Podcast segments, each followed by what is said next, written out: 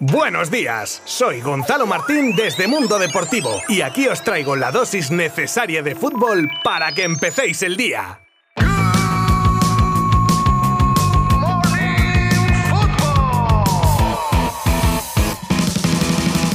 Vamos a ir ligeritos que hay mucha plancha pendiente de ayer y vamos tarde. Y encima es que hubo de todo, Liga Smart Bank, tropecientos partidos de Europa League, tropecientos un partido de Conference League, clasificación mundialista femenina zona euro, así que espero que me perdonéis que me centre en lo más destacado y os deje libremente visitar mundodeportivo.com para que os informéis del resto de cosas que os puedan interesar. De momento nos pasamos por los partidos de Europa League que jugaban equipos de la Liga Santander que fueron el Betis 1 Leverkusen 1, partido emocionantísimo que se vio en el Villamarín y loco a más no poder. De esta manera el grupo G sigue con ambos equipos en lo más alto, aunque primero el Leverkusen por diferencia de goles. También jugaba la Real fuera de casa ante el Sturm Graz, donde con cierta solvencia a pesar de lo corto del marcador se hacía con el partido gracias al tanto de Isaac en el 68. La Real se coloca así segunda a la caza del Mónaco del que le separan dos puntitos. Fuera de la Europa League y aunque no esté relacionado con equipos españoles, hay que destacar el resultado más escandaloso de la semana, atrevería a decir, y es la pintada de cara que le metió ayer el Bodo Glimt a la Roma de Mourinho por 6 a 1. Y ya no digo los nombres de los goleadores porque si casi no sé decir el nombre del equipo, en fin, eh, pero vamos, menudo ridículo del equipo italiano.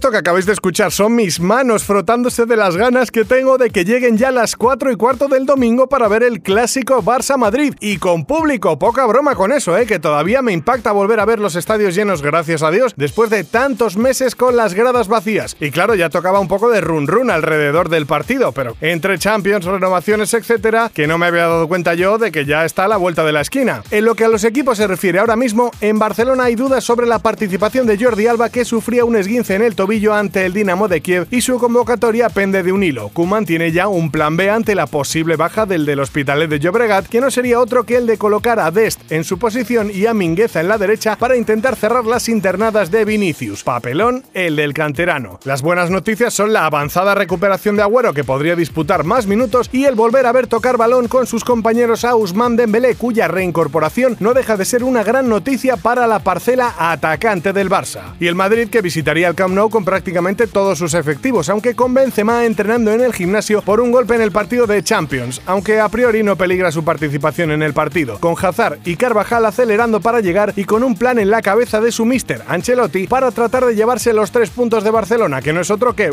Fede Valverde. Con su centro del campo de confianza recuperado al 100%, el italiano está pensando en retomar una fórmula que ya usase Zidane en el pasado, que sería poner al uruguayo en el lateral derecho y tratar de ganar así en capacidad defensiva, sobre todo por una banda izquierda azulgrana por la que se genera gran parte del peligro culé con Memphis y Alba, o en este caso con Serginho Dest.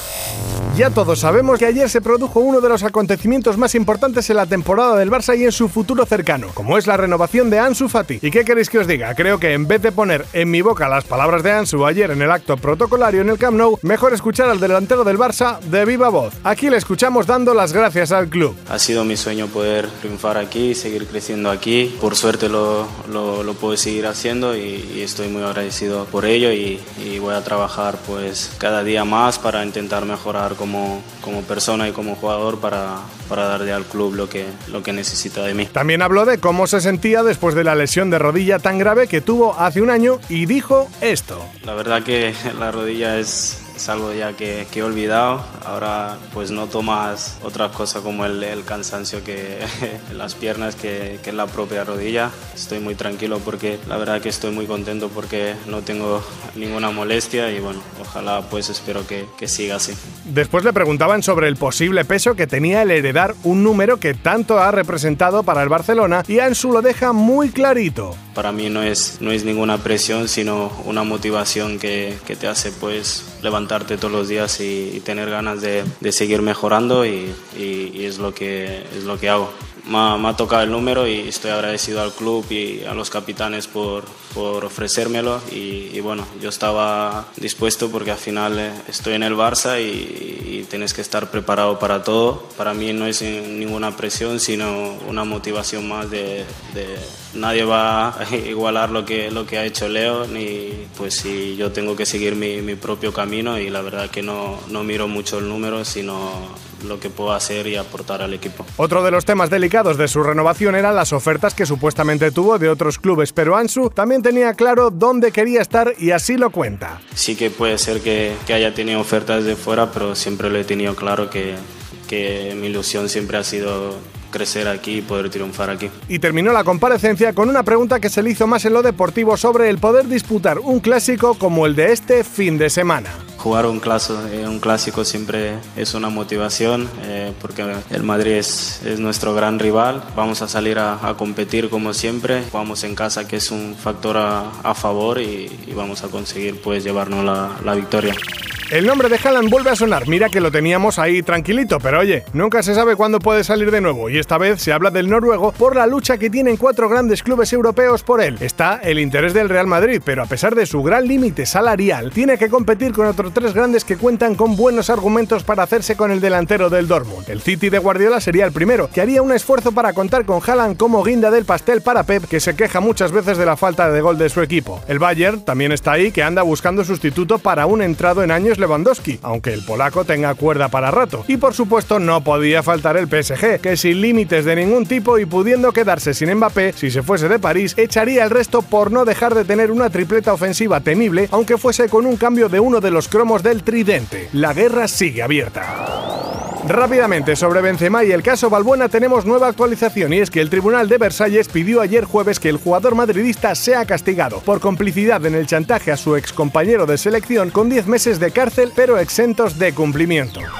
Anécdota curiosa sobre Al-Khelaifi, que a pesar de lo que se pueda pensar viene de una familia muy humilde de pescadores y en su juventud se dedicó profesionalmente al tenis, llegando a representar a su país en la Davis y alcanzando el puesto 995 en el ranking ATP en 2002. No se llevó grandes victorias deportivas, pero las pistas forjaron una gran amistad con el hoy emir Al-Thani, también jugador por aquellos entonces. De ahí, y nombrado por la familia del príncipe, dio el salto como presidente de la Federación de Tenis de Qatar y posteriormente a ser el mandamás del PSG desde su adquisición por el emir. Nunca te acostarás sin saber otra cosa más y esta seguro que no te la esperabas.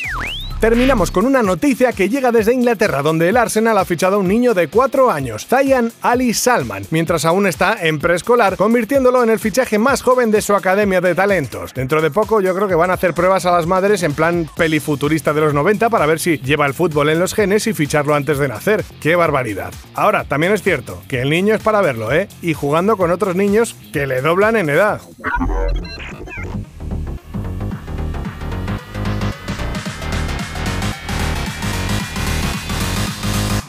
Pues nos quedamos sin tiempo para más. Bueno, es un podcast y Sinceramente, podría durar lo que quisiese, pero es que tengo que hacer tareas domésticas, que lo de la plancha del principio del programa no era solo una frase hecha, que si no me cae la bronca, todo el día con el fútbol, todo el día con el fútbol, que quede entre nosotros, ¿eh? Os espero el lunes con lo más destacado del fin de semana, cositas del clásico seguro y mucho más. Suscribíos a Good Morning Football desde vuestra plataforma favorita desde la que me escuchéis. Pasaros por nuestra web y nuestras redes sociales para estar informados debidamente de todo el mundo del deporte y que tengáis un muy buen fin de semana. Adiós.